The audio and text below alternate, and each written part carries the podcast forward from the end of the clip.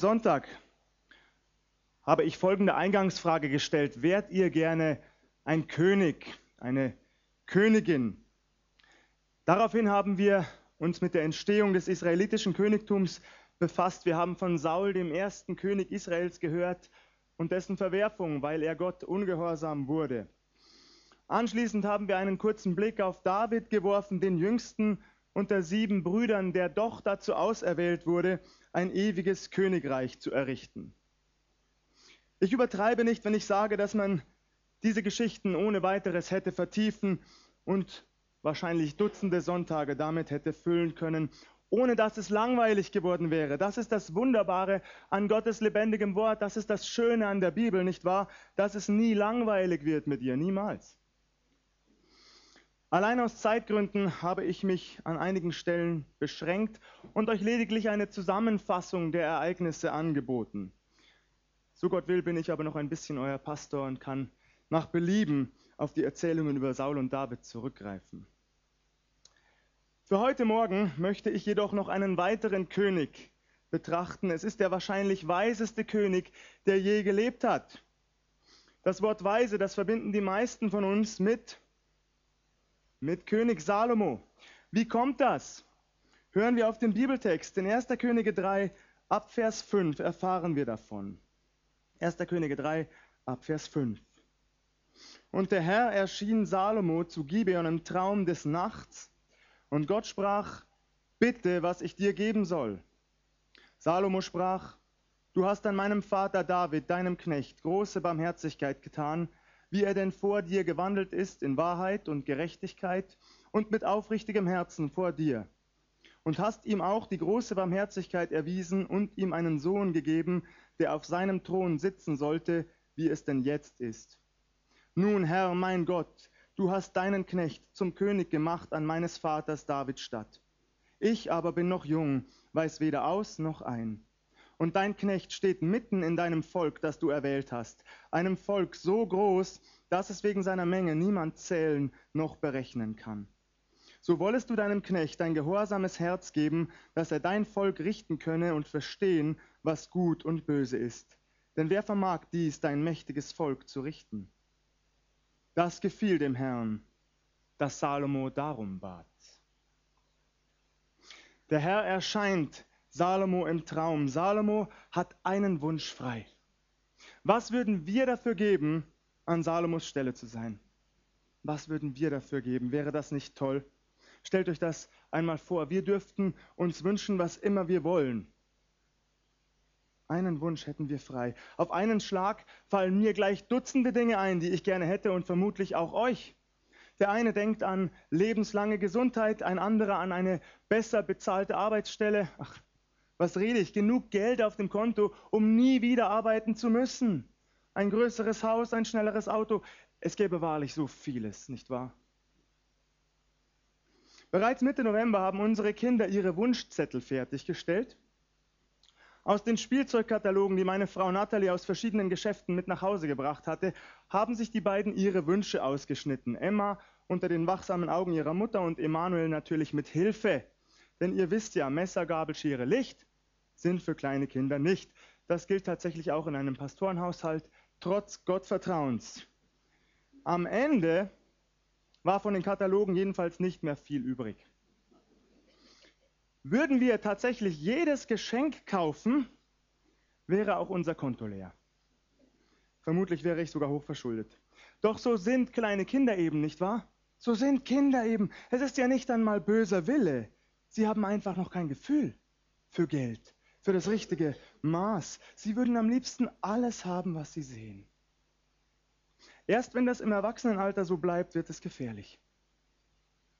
Mit meinen Freunden mache ich mich hin und wieder über die Fernsehserie mit Peter Zwegert lustig. Kennt ihr Peter Zwegert, den Schuldnerberater? Das ist schon sehr oft durch den Kakao gezogen worden. Doch so lustig es auf der einen Seite ist, so traurig ist es auf der anderen. Es ist bittere Realität in unserer Gesellschaft. Mehr und mehr Menschen verschulden sich hoch, weil sie sich blenden lassen von der omnipräsenten Werbung, der neuesten Mode, dem neuesten Handy oder Flachbildfernseher, weil sie meinen, alles haben zu müssen, was sie sehen. aus welchen Gründen auch immer. Vielleicht nur, weil der Nachbar es hat. Oder aus Statusgründen, weil sie nach Anerkennung und Bewunderung streben. Oder weil sie nie gelernt haben, mit Geld umzugehen.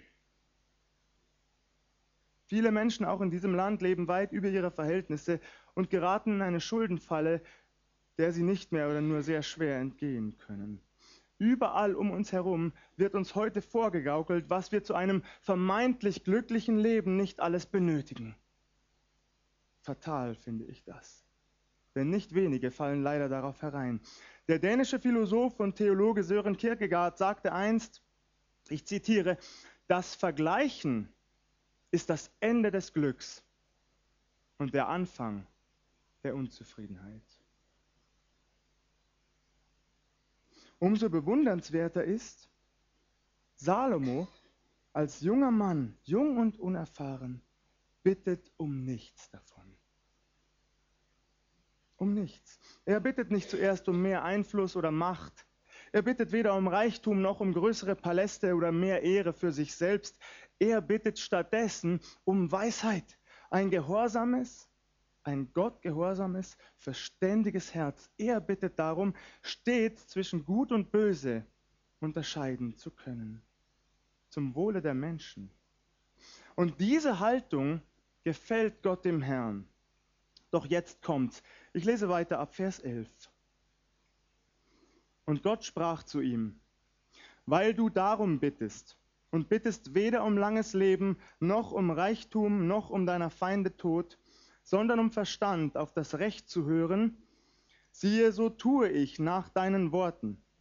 Siehe, ich gebe dir ein weises und verständiges Herz, so dass deinesgleichen vor dir nicht gewesen ist und nach dir nicht aufkommen wird. Und dazu gebe ich dir, worum du nicht gebeten hast, nämlich Reichtum und Ehre, so dass deinesgleichen keiner unter den Königen ist zu deinen Zeiten. Und wenn du in meinen Wegen wandeln wirst dass du hältst meine Satzungen und Gebote, wie dein Vater David gewandelt ist, so will ich dir ein langes Leben geben. Und als Salomo erwachte, siehe, da war es ein Traum. Und er kam nach Jerusalem und trat vor die Lade des Bundes des Herrn und opferte Brandopfer und Dankopfer und machte ein großes Festmahl für alle seine Großen. Ich finde das immer wieder aufs Neue faszinierend und spannend. Gerade weil Salomo nicht um dergleichen Dinge gebeten hatte, bekommt er sie. Gerade deshalb bekommt er es. Gott spricht zu ihm, ich erfülle dir nicht nur deinen Wunsch, zusätzlich gebe ich dir, worum du mich nicht gebeten hast, Reichtum und Ehre. Kein anderer König um dich herum wird so sein, so gesegnet sein, wie du es bist. Bei diesen Sätzen läuft es mir immer wieder eiskalt über den Rücken und vielleicht ja auch euch heute Morgen. Nun ist es natürlich so, dass wir nicht jede biblische Geschichte eins zu eins auf unser Leben übertragen können. Nicht jeder von uns muss also sieben Jahre lang hart arbeiten, um endlich die Frau seiner Träume zu erhalten. Na Gott sei Dank. Nicht jeder von uns wird dazu berufen, ohne Geld Hemden oder Schuhe loszuziehen, um das Evangelium zu verkündigen. Und auch nicht jedem von uns wird unser Gott im Traum erscheinen und einen Wunsch erfüllen. Doch das sollte uns bitte nicht davon abhalten, etwas aus den biblischen Geschichten zu lernen, mit hineinzunehmen in unseren Alltag. Denn es sind eben nicht nur Geschichten aus längst vergangener Zeit, die keine Relevanz mehr hätten für uns, sondern es sind Texte, durch die unser Herr und Gott noch heute zu uns sprechen möchte, in dein und mein Leben hinein, wenn wir das zulassen. Ich lerne von Salomo, wie wichtig es ist, sich zuerst auf Gott auszurichten. Auf das, was Gott wichtig ist und nicht, was mir selbst wichtig ist. Immer wieder neu. Auch die Aufgabe, die einem übertragen wurde, zu Gottes Ehre und zum Wohle der Menschen auszuführen, mit denen man zu tun hat. Für Salomo ging es um ein sehr großes Volk. Er wollte ein gerechter Richter sein, unbestechlich, unparteiisch. Auch hier in der Gemeinde Jesu benötigen wir Weisheit, nicht wahr? So vieles stürmt immer wieder auf uns ein. Auch uns darf es nicht zuerst darum gehen, noch mehr Kollekten einzusammeln, um noch höhere Rücklagen zu bilden oder ein neues Gemeindehaus zu bauen, so schön das wäre. Keine Frage. Aber zuallererst muss es auch für uns darum gehen, auf Gott zu hören. Was möchte unser Gott von uns? Diesen Willen zu erkennen und ihn dann mutig umzusetzen. Ich glaube, und so lese ich es auch hier in der Bibel, wenn wir das tun, so gelingt, was man sich vornimmt. Das gilt allerdings nicht nur im geistlichen Bereich, Bereich, das kann ich auch auf weltliche Bereiche übertragen. Einige hier in der Gemeinde tragen an ihrer Arbeitsstelle hohe Verantwortung für Menschen und Projekte. Daran hängt meist eine Menge Geld. In unserer Gesellschaft besitzt die Gewinnmaximierung oberste Priorität. Mit möglichst geringem Aufwand maximalen Gewinn erzielen, das stimmt so ungefähr. Nehme ich an, mein BWL-Studium liegt schon etwas zurück und hat auch nur ein Semester gedauert, wie auch immer. Eines habe ich jedenfalls mitgenommen aus diesem einsemestrigen Studium. Es geht dabei um viel Geld. Eine Begebenheit, die werde ich nie vergessen. Als ich 2016 nach Israel reisen durfte, besuchten wir unter anderem ein Unternehmen, dessen Gründer meines Wissens deutsche Wurzeln hatte.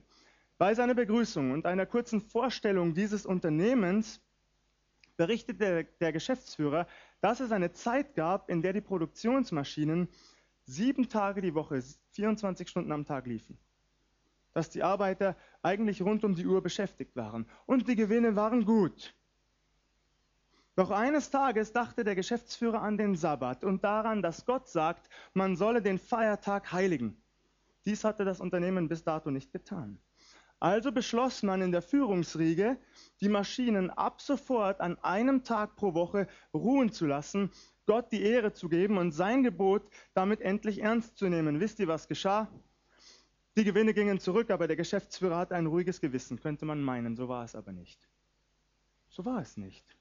Das mit dem ruhigen Gewissen vermutlich schon, doch zusätzlich, ja zusätzlich steigerten sich die Gewinne des Unternehmens sogar.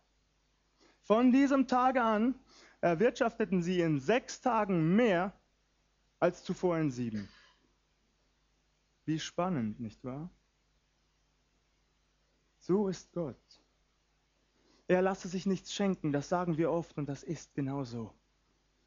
Gott lässt sich nichts schenken, er hat genug, aber er gibt gern. Und ich sehe das auch in meinem eigenen Leben. Ich könnte euch ebenfalls Geschichten erzählen. Heute allerdings geht es nicht um mich. Doch halten wir das bitte fest und vergessen wir es nie. Wenn wir unsere Prioritäten richtig setzen, dann werden wir erleben, dass Gott sein Wort hält. Er hält seine Zusagen, die wir hier lesen können. Seite um Seite beschreibt die Bibel als Herr, Gott als herrlichen und heiligen Gott, der seine Zusagen hält. Und unser Herr Jesus sagt selbst, trachtet zuerst nach dem Reich Gottes und nach seiner Gerechtigkeit, so wird euch das alles zufallen. Alles, was ihr braucht. Gelobt sei Gott dafür, doch bevor wir zu weit abschweifen, zurück zu König Salomo. Denn unmittelbar nach dieser Erscheinung Gottes im Traum berichtet uns die Bibel von dem sogenannten Salomonischen Urteil. Viele von uns kennen diese Geschichte vermutlich. Zwei Frauen waren zu Salomo gekommen. Die Bibel spricht von zwei Huren, die etwa zeitgleich entbunden hatten. Doch die eine erdrückt ihr Kind im Schlaf und stiehlt der anderen daraufhin das noch lebende Kind. Beide Frauen kommen vor den König und berichten von dem Vorfall. Jede der beiden beharrt darauf, dass es sich bei dem lebenden Kind um ihr eigenes handle. Hören wir auf den Bibeltext. Ich lese aus 1. Könige 3, ab Vers 23. Und der König sprach, diese spricht, mein Sohn lebt, doch dein Sohn ist tot. Jene spricht, nein, dein Sohn ist tot, doch mein Sohn lebt. Und der König sprach, holt mir ein Schwert. Und als das Schwert vor den König gebracht wurde, sprach der König, teilt das lebendige Kind in zwei Teile und gebt dieser die Hälfte und jener die Hälfte. Da sagte die Frau, deren Sohn lebte, zum König, denn ihr mütterliches Herz entbrannte in Liebe für ihren Sohn und sprach, Ach mein Herr, gebt ihr das Kind lebendig und tötet es nicht. Jene aber sprach, Es sei weder mein noch dein, lasst es teilen. Da antwortete der König und sprach, Gebt dieser das Kind lebendig und tötet's nicht, die ist seine Mutter.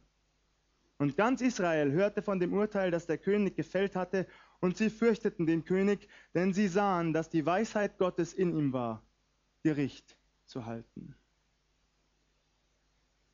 Unmittelbar nach Salomos Gebet, nach seinem Wunsch im Traum, darf Salomo sozusagen direkt seine erworbene Weisheit unter Beweis stellen. Und das führt dazu, dass das ganze Volk, so sagt es die Bibel, Ehrfurcht vor dem König bekommt. Selbst die Königin von Saba, das im heutigen Jemen liegt, kommt später an Salomos Hof, um ihm Rätselfragen zu stellen und seine Weisheit zu prüfen. Die Bibel berichtet uns, ihr stockte der Atem, als sie Salomos Weisheit mit eigenen Ohren hörte und nicht nur das, als sie all die Pracht und all den Reichtum am Hofe des Königs mit eigenen Augen sah. Ja, die Menschen nah und fern merken sehr schnell, dass Gottes Weisheit mit Salomo ist, dass Gott selbst ihn überreich beschenkt und gesegnet hat. Die Menschen bekommen Ehrfurcht vor dem König. Auch das ist wichtig, nicht wahr? Nicht nur für einen König, Menschen, die hinter einem stehen, die zu einem halten, das gilt auch für uns. Aber überall da, wo wir uns den Menschen zuwenden, werden auch wir das erleben. Das glaube ich. Dass weises, gerechtes Verhalten, gerechtes Reden und Handeln bemerkt werden und Früchte tragen wird, auch in unserem Umfeld, da wo wir uns bewegen und leben. Manchmal braucht das Zeit, zugegeben, und wir Geduld, gar keine Frage. Nicht immer wird es so schnell gehen wie bei König Salomo, aber auch wir dürfen unseren Herrn um Gott um Weisheit bitten für all das, was vor uns liegt, was wir zu tun haben in unserem Alltag. Dass nämlich die Menschen um uns herum durch unsere Worte und Taten letztlich auf den aufmerksam werden, von dem alles kommt aus dessen Gnade wir leben, dass sie auf Gott, den Herrn, aufmerksam werden. Wie könnte das aussehen? Ein Beispiel. Vielleicht hast du einen Nachbarn, mit dem du seit langer Zeit nicht sprichst. Ein Vorfall aus der Vergangenheit belastet euer Verhältnis. Dann bitte ich dich heute Morgen, geh zu ihm. Ganz egal, wie lange dieser Streit zurückliegt, ob zehn Jahre oder ein Jahr, völlig egal, geh zu ihm und bitte ihn um Vergebung. Lass deinen Stolz beiseite. Du hast es hier nicht nur mit deinem Nachbarn zu tun, sondern auch mit dem lebendigen Gott. Lass deinen Stolz beiseite und geh zu deinem Nachbarn. Sprich dich mit ihm aus und bitte Gott ruhig vorher um die richtigen Worte, um die richtige Herzenshaltung. Geh zu deinem Nachbarn. Vielleicht nimmst du ihm eine Kleinigkeit mit, wenn du weißt, was er gerne hat, eine Flasche Wein, eine Schachtel Pralinen, nicht um ihn zu bestechen, sondern um deinen Wunsch nach wahrer Versöhnung zu untermauern. Und dann sei zuversichtlich, auch wenn er vielleicht nicht sofort reagiert, bleibe dran und lass dich überraschen, was geschieht. Aber rechne damit, rechne von ganzem Herzen damit, wenn der Herr uns begleitet, dann muss nichts im Leben so bleiben, wie es ist.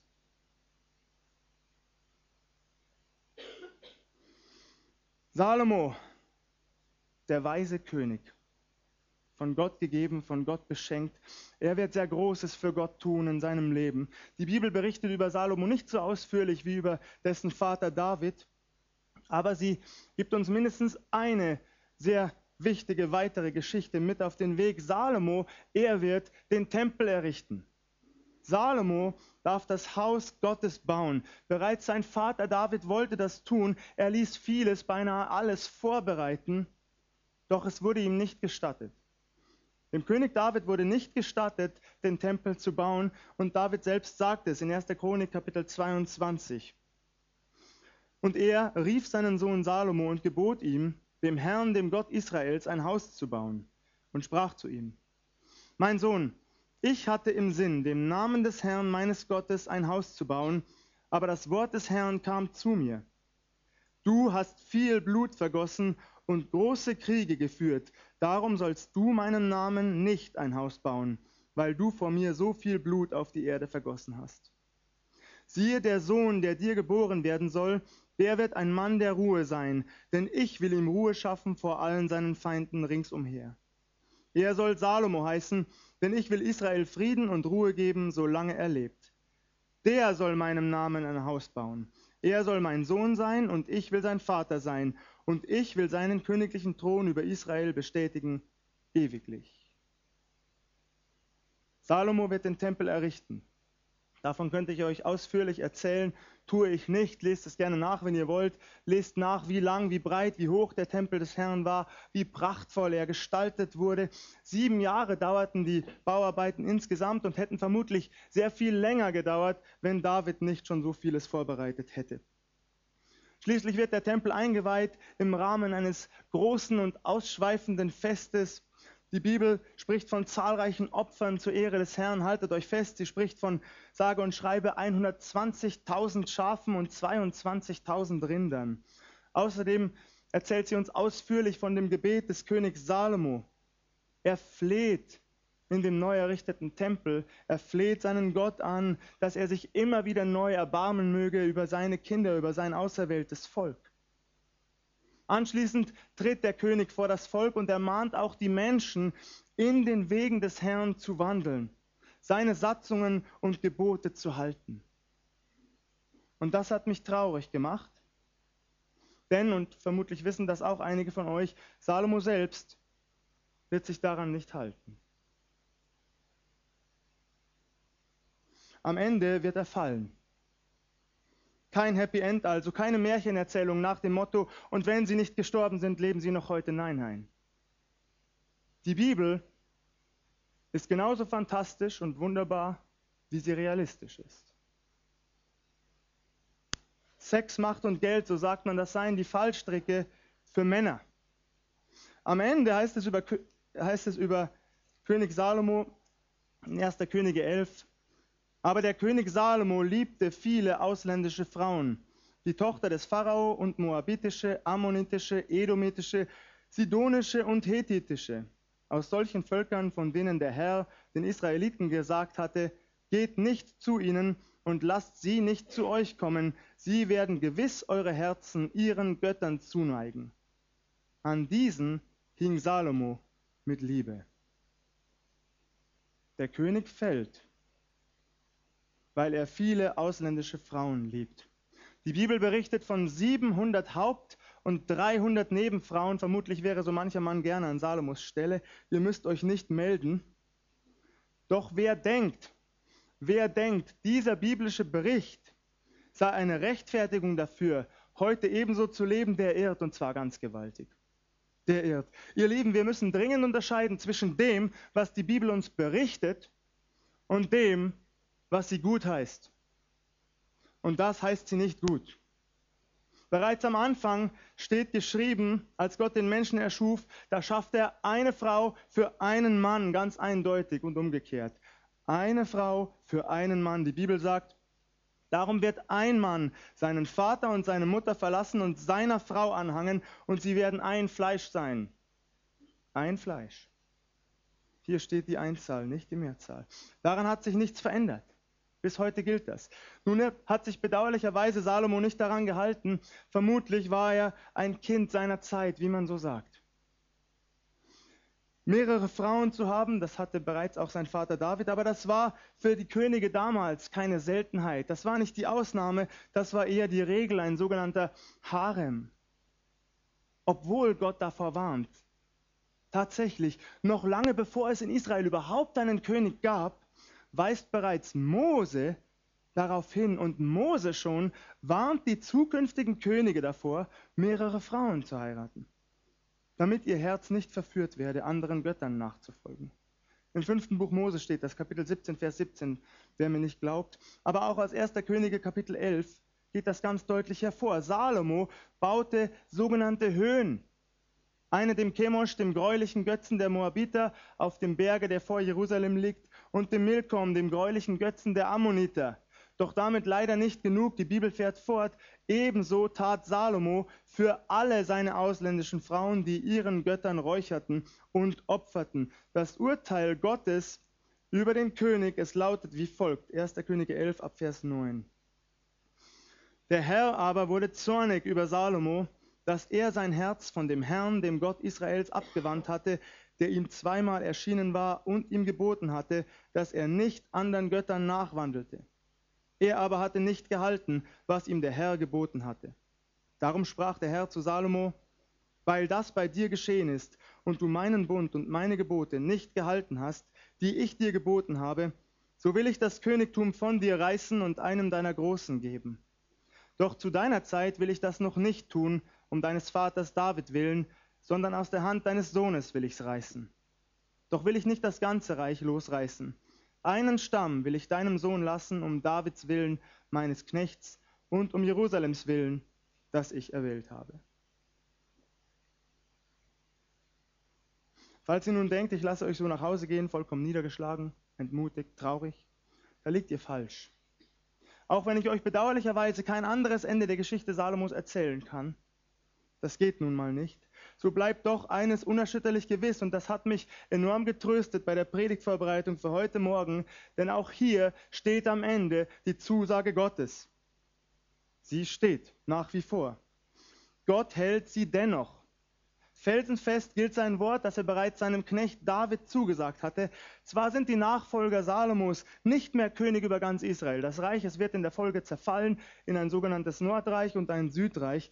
Den Nachkommen Davids, ihnen bleibt nur ein einziger Stamm, der Stamm Juda.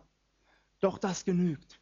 Das genügt, damit unser Gott seine Zusagen halten und erfüllen kann. Der Messias wird genau aus dieser Linie kommen. Ich habe es letzten Sonntag schon erwähnt, erwähnt, der Herr Jesus Christus. Und je länger ich darüber nachdenke, desto erstaunter bin ich und desto mehr Ehrfurcht habe ich vor unserem Gott. Ich neige mich vor ihm voller Demut, vor seiner Herrlichkeit, vor seiner Pracht, vor seiner Größe und seiner Majestät. Denn er, er braucht keine perfekten Menschen, um seine Pläne auszuführen. Im Gegenteil, dieser Gott, den wir verehren, und wir tun es zu Recht, weil er heilig ist und groß. Dieser Gott bleibt treu. Auch dann, wenn wir versagen. Auch dann, wenn wir fallen. Gott hält seine Zusagen, er erfüllt seine Verheißungen. Im vierten Buch Mose, Kapitel 23 heißt es, Gott ist nicht ein Mensch, dass er lüge, noch ein Menschenkind, das ihn etwas gereue. Sollte er etwas sagen und nicht tun, sollte er etwas reden und nicht halten. Und der Apostel Paulus greift das in gewisser Weise auf, wenn er an die Römer schreibt, denn Gottes Gaben und Berufung können ihn nicht gereuen. Und dafür, ihr Lieben, kann man doch nur dankbar sein. Darüber kann man nur in Ehrfurcht staunen. Und den großen Herrn und Gott loben und preisen. Alle Ehre sei nur ihm allein. Amen.